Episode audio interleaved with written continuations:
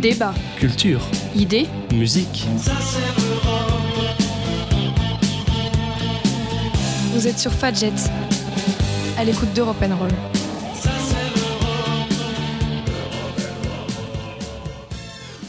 Bonjour, vous êtes bien sur Fadjet dans l'émission Europe Roll. Aujourd'hui, on se retrouve avec Morgane, Alix, Marianne, Valentin et Brice. Nous allons tout de suite rentrer dans le vif du sujet avec cette semaine une émission sur le végétarisme et le véganisme. Je crois que Morgane et Marianne voulaient nous donner quelques informations sur ce sujet et peut-être un point de vue européen sur ce phénomène.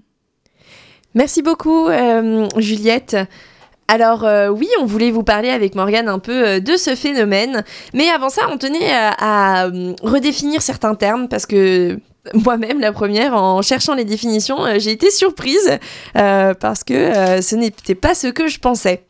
Donc alors, on commence par les végétariens. Qui sont les végétariens? Qu'est-ce qu'ils ont? Et bien en fait, tout simplement, c'est euh, un végétarien, c'est quelqu'un qui exclut la consommation de chair animale. Donc ça veut dire que les produits dérivés sont acceptés.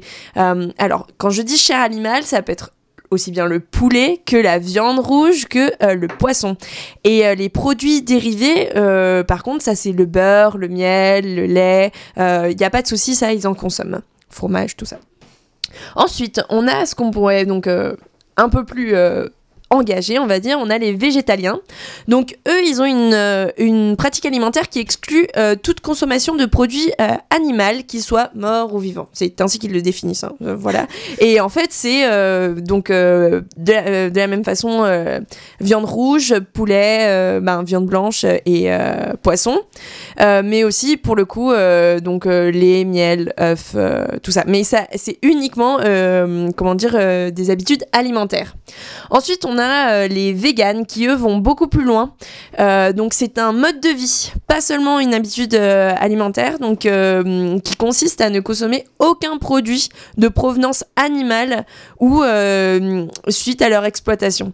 C'est-à-dire que donc au niveau de la nourriture, de la même façon, comme les, ils vont être comme les, comme les végétaliens, donc euh, pas de viande ni de produits dérivés, mais aussi par exemple dans les vêtements, l'habitat, la cosmétique ou euh, les loisirs, donc ils vont éviter tout, euh, tout rapport d'exploitation à l'animal.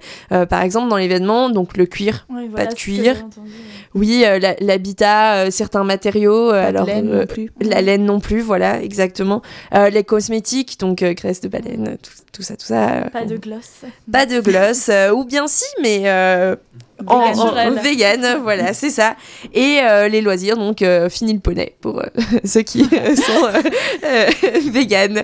Voilà, voilà. Euh, donc avec euh, ces petites définitions, ça va être un peu plus simple pour nous retrouver euh, quand, de, alors, du thème qu'on va parler. Et justement, euh, un peu de la question donc du végétarianisme, désolé j'ai un peu de mal, et le véganisme euh, en Europe. Morgane, je crois que tu as des chiffres? Ouais, euh, enfin, des chiffres, euh, c'est beaucoup dire parce que, euh, en effet, quand j'ai fait mes recherches, euh, tout d'abord, on a vraiment du mal à trouver euh, des chiffres fiables, tout simplement, parce que les statistiques, elles varient du simple double. Alors, il y en a qui disent que, par exemple, en Allemagne, il y aurait 9% de végétariens, donc vous imaginez que c'est vraiment beaucoup, alors qu'il y en a d'autres qui disent qu'il y en a 5. Donc, premièrement, il faut voir quel site euh, véhicule ces informations. Ça, c'est la première chose. Deuxièmement, euh, on peut aussi expliquer cette différence dans les chiffres euh, à la définition des termes, justement comme tu viens de le rappeler, Marianne, parce que il y a toujours des végétariens qui se disent végétariens alors qu'ils consomment du poisson, Mm. ce qui n'est pas vraiment végétarien, tu vois. Oui, t'as raison. Et d'ailleurs, j'ai oublié de parler d'un terme. Il y a aussi qui entre dans la catégorie, c'est ce qu'on appelle les flexitariens. Ah ouais. Alors ça, c'est des personnes qui justement limitent leur consommation de viande, donc euh, voilà, très très peu de viande, mais qui ne sont pas végétariens. C'est-à-dire que oui, il y a quand même euh, une fois par mois ou une fois toutes les deux semaines, ou et, et là aussi, la fréquence dépend énormément. Donc Ouais. euh, il y en a qui n'en consomment peut-être que une fois tous les mois et qui se considèrent comme végétariens parce qu'ils ne connaissent pas le terme de flexitarien. Et je pense que oui, on doit les retrouver dans ces chiffres-là. Voilà, c'est ça.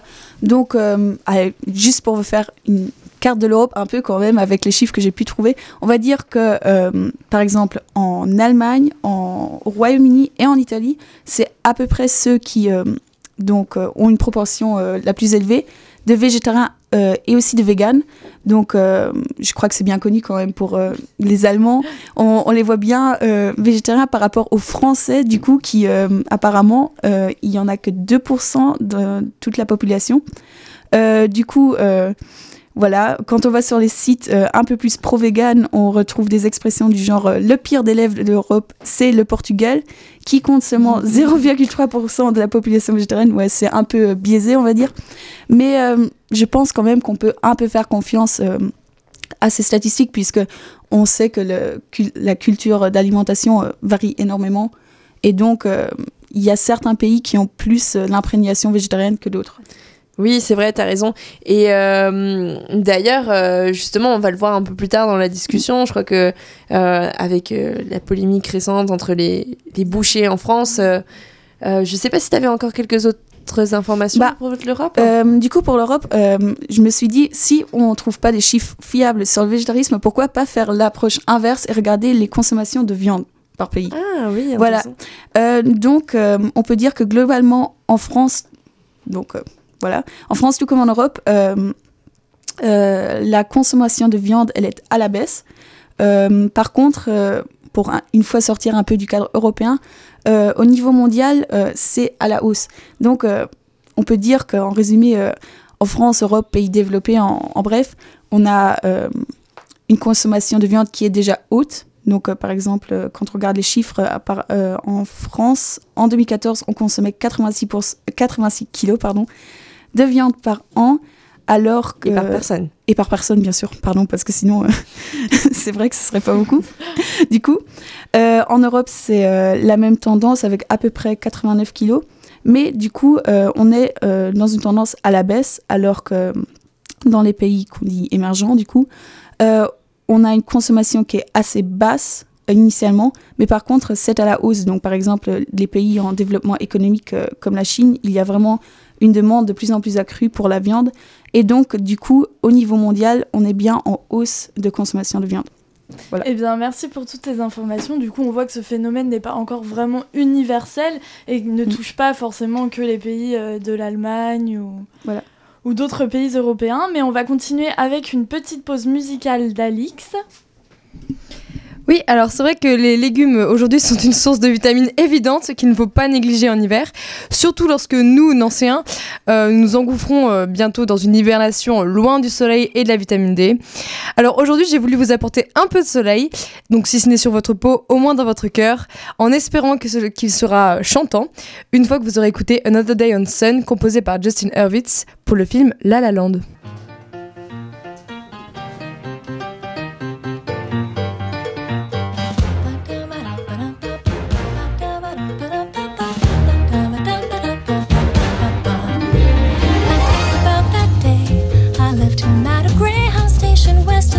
We were 17, but he was sweet and it was true. Still, I did what I had to do. Cause I just knew. Summer Sunday nights, we'd sink into our seats right as they dimmed out all the lights. A technicolor world made out of music and machine. It called me to.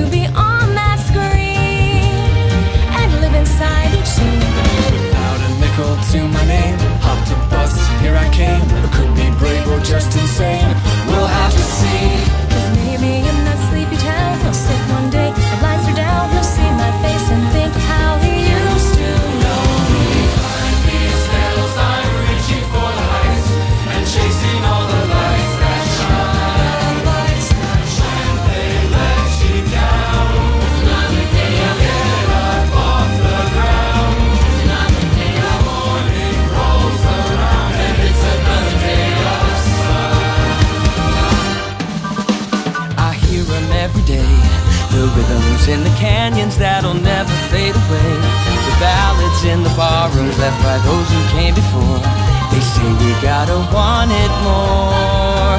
So I bang on every door. And even when the answer's no, when my money is running low, a dusty mic and neon glow are all I need. And someday, as I sing the song, a small town kid'll come along.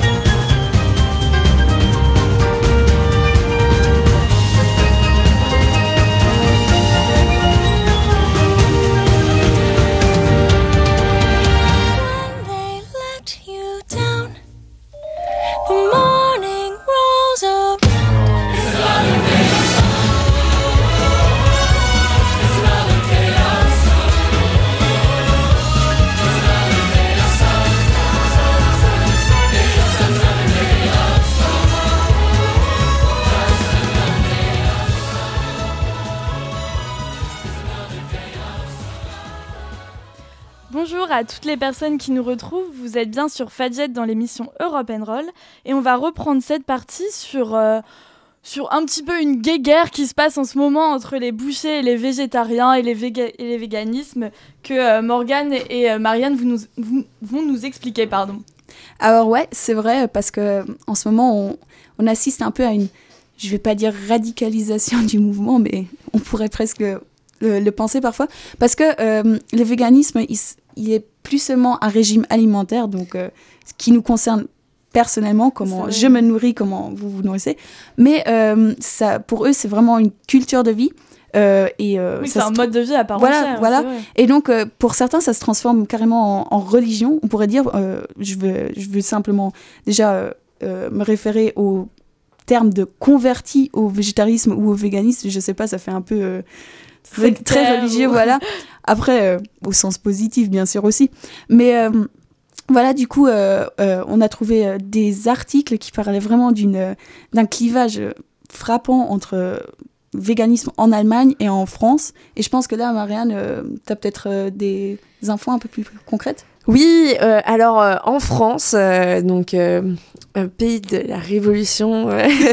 non, mais ce que je veux dire, c'est que je, veux parler des événements euh, du, euh, du 2 novembre. 2018. Donc euh, c'est la journée du sang versé. Alors je ne parle pas de barricades ou de crimes ou de quoi que ce soit. Non non non. En fait, ce sont c'est un événement qui a été organisé par l'association 269 Life Friends. Euh, désolé, le chiffre n'est pas en anglais. où euh, des litres de faux sang ont été versés sur euh, les vitrines de boucherie et de poissonnerie. Donc, pour dénoncer le spécisme. Alors, qu'est-ce que c'est que ça? C'est la question que je me suis posée quand j'ai vu ça. C'est en fait, ça dénonce l'abattage et l'exploitation des animaux par l'homme qui abuse de son pouvoir. Et euh, bon, euh, ça pose énormément de questions. Il faut savoir que rien qu'en 2017, en France, euh, on dénombre plus d'une centaine de vandalismes, de comment dire, de vitrines de boucherie, donc des pavés lancés, des voilà, du faux sang versé, qui a amené à, une, à l'écriture d'une lettre ouverte de la part des bouchers de France au Premier ministre qui, euh, comment dire, qui euh, se sent ben, qui, victime euh, de, de, cet effet et qui, qui, d'ailleurs se rassemble aussi en protestation avec les chasseurs et les éleveurs pour manifester contre ces, ces véganes et euh, qui demande justement au gouvernement d'interdire les rassemblements euh, devant leurs vitrines et euh, de mettre en place une surveillance plus accrue, sachant qu'il y a déjà des patrouilles de police qui ont été euh, organisées à ce jour pour éviter ce type de vandalisme. Mais c'est vrai que les actions euh, des, associations végétariennes et véganes sont assez diverses parce que moi, du coup, j'avais euh, vu la dernière fois un reportage sur une association qui était allée euh, plusieurs fois dans des élevages de porcs intensifs en Bretagne en pleine nuit, du coup, sans l'autorisation des, des, agriculteurs, pour justement mettre au jour les conditions d'élevage bah, intensif de ces porcs, qui sont presque. C'est vraiment. C'est horrible. Ah, c'est horrible. Et, mettre au jour justement bah, cette méthode d'élevage pour que la population, en tout cas française, là, va se rendre compte de ces conditions là Du coup, euh, c'est vrai qu'il euh, y a des, comment dire, des actions qui se font pas forcément euh, légalement et, ça pose quelques problèmes. Oui, et alors que par exemple, justement, c'est intéressant comment s'exprime ce mouvement parce que en Allemagne, du coup, pour revenir avec la comparaison en Allemagne, le véganisme et le végétarisme est plus présent, alors proportionnellement, mais comment dire, il est plus présent euh, en, Allemagne, mais les, mouvements sont beaucoup moins violents en fait. En France, euh, justement, dans la lettre ouverte, les bouchers euh, parlaient d'un acte civique que justement les véganes se voyaient lors d'événements chocs comme ça, euh, parlaient d'actes civiques et eux dénonçaient cela comme n'étant pas un acte civique puisque c'était euh, une comment dire une atteinte euh, physique violente ou du moins matérielle quoi. Et alors qu'en Allemagne on dénombre beaucoup moins d'accidents de, ce genre et pourtant la cause végane sur certains pans qu'on va aborder un peu plus tard au niveau de la cantine, des, des grandes surfaces économiques aussi, eh ben plus est plus présent et pourtant moins polémique c'est vrai. Et on pourrait aussi penser, par exemple, euh, à, euh, à cet été, euh, non pas cet été, mais je ne sais pas si vous vous rappelez, l'attentat de Trèbes, il y avait eu une végane qui avait genre, lancé une polémique assez grave d'apologie pour le terrorisme en disant que bah, le boucher qui était mort, il a, c'était bien qu'il était mort. J'ai trouvé ça assez choquant. Donc c'est comme toujours, il y a un peu du mauvais et du, du, voilà, et du bon dans ce débat. Oui, c'est vrai que parfois ça part un peu loin, mais on va peut-être avoir euh, l'avis de la population du coup nancéenne grâce à la chronique, grâce à la chronique de, de Brice, enfin le micro-trottoir de Brice dans les rues nancéennes. Oui, exactement. Bonjour à tous. Alors, euh, je vais peut-être relativiser un peu le constat et ramener un peu de, de soleil dans vos cœurs, comme disait Alix. Euh, pourquoi? Parce que j'ai lu un article du, du, New York Times qui date de, de juin et qui traitait d'un conflit horrible se passant en France. Mais quel conflit De quel conflit parle-t-il? Je me suis demandé. Et en fait, il parlait de ce terrorisme vegan qui apparemment sévit. Les bouchers sont sous les assauts de ces terribles végétariens totalitaires, je cite l'article. Donc on est amené à se demander, vit-on vraiment une guerre civile ici en France, vegan versus boucher euh, Bon, du coup, pour répondre à cette question, une guerre civile, ça veut dire que tout le monde est impliqué. Donc je vais poser la question à tout le monde. Je me suis rendu dans les rues de Nancy, au marché de Noël plus précisément. Euh, et j'ai d'abord euh, demandé aux Nancéens s'ils se sentaient concernés par ce débat des véganes contre les bouchers. Leurs réponses sont assez éloquentes. Euh, non, pas du tout. Pas vraiment Non. Non.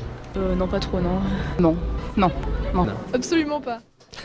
voilà, c'est ce que j'appelle de l'éloquence. Bon, le constat est plutôt rassurant la rue française est encore calme sous les coups de ces terribles véganes. Bon, après, j'ai un peu biaisé parce que la question était euh, à propos de la virulence de ce conflit vegan contre boucher. Donc il faudrait peut-être poser la question aux gens qui sont directement concernés. J'ai donc trouvé une végane et lui ai d'abord demandé pourquoi elle était végane. Pour plein de raisons. Déjà pour, pour les animaux, mais aussi pour des raisons écologiques et morales. En effet, la morale, ça revient extrêmement souvent. Euh, notamment avec l'antispécisme dont tu me parlais, Marianne. Et lorsqu'on est antispéciste, logiquement, on a un problème avec le métier de boucher, non? Pour moi, personnellement, c'est c'est pas quelque chose que je peux considérer parce que ça ne correspond pas à mes valeurs morales personnelles. Mais de l'autre côté, je peux pas imposer quelque chose à quelqu'un d'autre. Donc certes un rejet, mais quand même de la modération. Enfin, on n'est pas dans le totalitarisme, pas, pas encore en tout cas. Enfin bon, là c'était pour le côté vegan. Maintenant, je vais m'intéresser aux prétendus, enfin aux victimes euh, que dépeignait euh, le New York Times. Euh, j'ai trouvé un boucher au, au, hall de, de, Nancy, et lorsque je lui ai demandé ce qu'il pensait du véganisme, il a eu une réponse étonnante. Je suis pour la liberté de chacun, la liberté de penser de chacun. Je respecte chacun. J'ai aucun problème par rapport à ça. Euh, après, euh, tant mieux encore une fois quand les véganes se battent pour faire évoluer la cause animale. Encore une fois, moi, euh, je suis pour parce que parce que parce que je trouve que certaines images que j'ai vues à la télé sont choquantes. donc je, moi, je n'irai pas contre ça en tout cas. Donc finalement, plus que de la modération, là on a même une envie de coopération, de, de combat commun contre la, les, vrais ennemis qui seraient alors des, géants de, l'agroalimentaire. Euh, c'est donc avec, euh, ce boucher euh, qui était euh, modéré, contrasté, que je veux terminer en contredisant cet article alarmiste, lui demandant ce qu'il pense du futur. Le futur sera-t-il vegan ou viandard? Je pense qu'il vaut mieux manger, redonner de la viande aux gens deux fois par semaine, réapprendre ça, remettre ça dans les écoles, plutôt que dans les écoles dire les lobbies de la viande, dire aux enfants il faut manger de la viande, ou les lobbies du véganisme, dire qu'il ne faut pas manger de viande, je crois plutôt qu'il faut réapprendre aux gens à manger de la viande deux fois par semaine, de la viande de qualité. Eh bien, merci Brice pour ce micro de sautoir assez inattendu, je dirais. Et on va continuer avec euh, une petite pause musicale d'Alix. Oui, je reviens vous apporter quelques rayons de soleil, en espérant que cette fois-ci, euh, Katrina and the Waves enclenchera chez vous une danse ensoleillée. Je vous laisse avec Walking on Sunshine.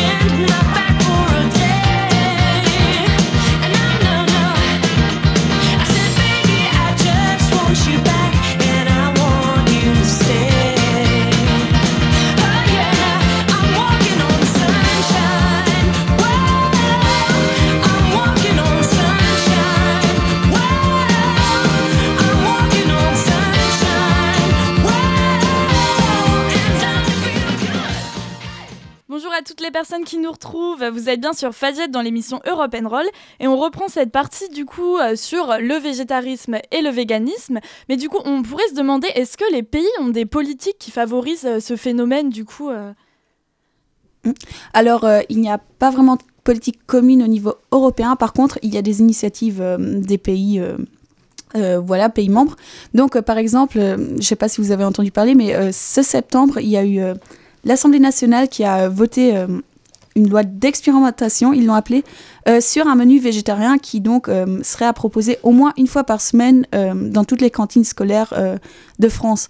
Donc voilà, c'est comme notre cher monsieur boucher l'a dit tout à l'heure, consommer moins de viande, mais une meilleure viande, voilà la solution qui est envisagée. Oui, c'est vrai, et, euh, mais il faut pas, euh, il n'a pas fallu attendre, euh, comment dire, cette loi du, de septembre. Mm. des initiatives ont été lancées depuis plus longtemps, et mais le plus intéressant est de se, de se pencher sur la question du pourquoi elles ont été lancées. Et c'est pas nécessairement des idées de pour, comment dire, être un lobby du végétarisme ou du véganisme. Au contraire, ça a été les deux principales raisons. C'était la première, c'était que euh, euh, pour éviter l'épineuse question des, menus confessionnels, donc en fonction d'une viande halal ou pas, porc ou pas, et eh bien tout simplement proposer un menu euh, végétarien ou vegan qui, comment dire, qui répondait aux besoins alimentaires des enfants sans avoir justement cette, cette épineuse question. Et la deuxième raison était tout simplement, bah, le gaspillage alimentaire. C'est une question qui, en France, en tout cas dans les cantines, a mené, euh, bah, est menée depuis plus d'une dizaine d'années, euh, la question du gaspillage alimentaire. Comment faire ça? Et euh, certaines cantines, notamment, il y a l'expérience de Lille, qui à Lille, ils se sont remarqués, ils ont remarqué que le gaspillage alimentaire concernait avant tout la viande. C'est la viande qu'on jetait le plus. Et ils ont donc commencé à proposer une alternative de menu végétarien. alors au début, petit à petit, deux fois par semaine, parfois même certains enfants aujourd'hui ont la possibilité de manger uniquement végétarien. Euh, c'est toujours une possibilité, donc qui n'est pas obligé. Et, euh, et, ça fonctionne très bien apparemment. Donc euh, objectif gaspillage, arrêtons le gaspillage alimentaire réussi. Donc pour répondre aux attentes de Monsieur le Boucher, il faut savoir qu'il y a des initiatives partout en France et je pense dans d'autres pays. Et donc bah alors le, le, gaspillage alimentaire est bientôt fini et le véganisme et le végétarisme ont un avenir. Eh bien merci Morgane et euh, Marianne pour votre intervention sur ce sujet vraiment très actuel. Et vous allez pourquoi pas maintenant vous lancer dans le flexitarisme, le véganisme ou le végétarisme. Mais maintenant, on va finir avec euh, le coup de cœur littéraire de Valentin cette semaine.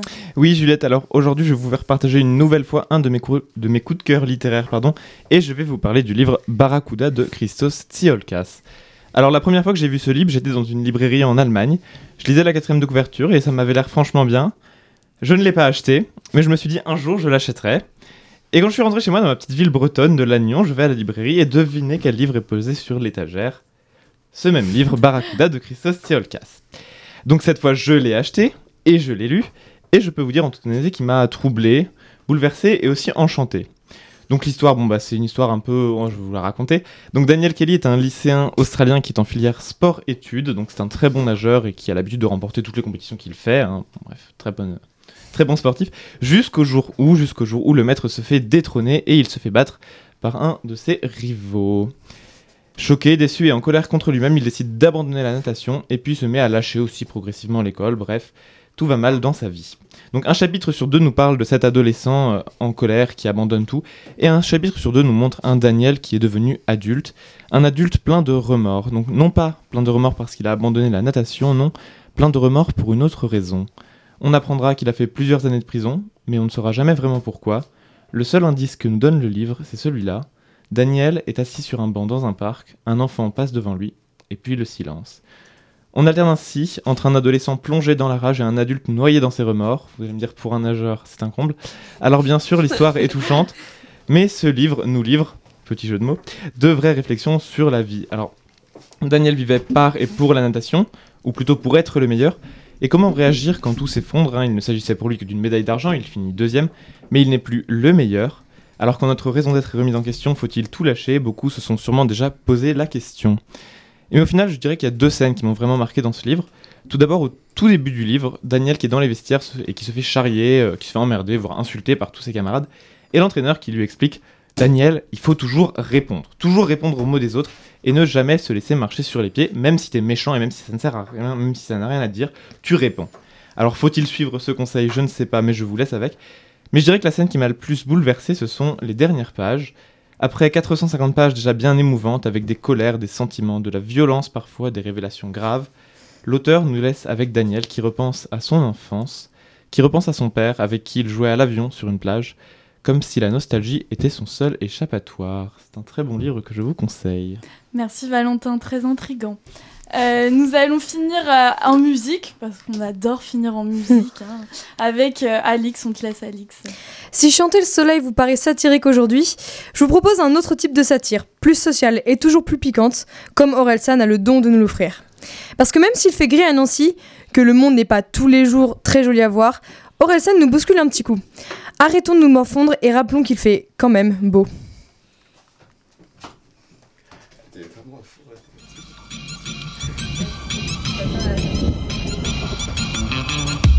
De la France où on danse la chenille Où on prend plus de caisses que des crash tests demi J'ai des potes diplômés, d'autres qui pas lu De livres qui sont sûrement sur un mur et dans les rues du centre-ville. Mon père a gravi l'échelle pour devenir ce qu'il voulait être. Ma mère est la ménagère à qui les publicitaires veulent la mettre. Je connais la campagne et ses gros sabots Où ça vole pas haut, les ragots et les oiseaux. Toujours autant de pluie chez moi.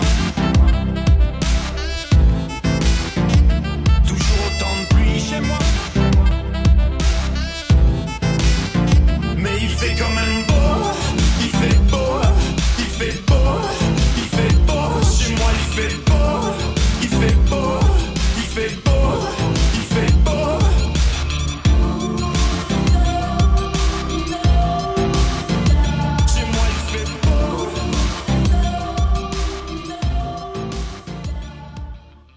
pour votre écoute. On se retrouve la semaine prochaine pour poursuivre notre tour d'Europe de l'info. N'hésitez pas à nous suivre et réagir sur Facebook, Twitter et Vimeo.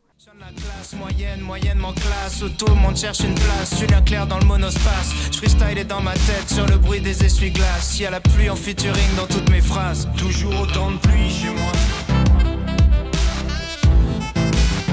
Mais il fait quand même beau, il fait beau, il fait beau, il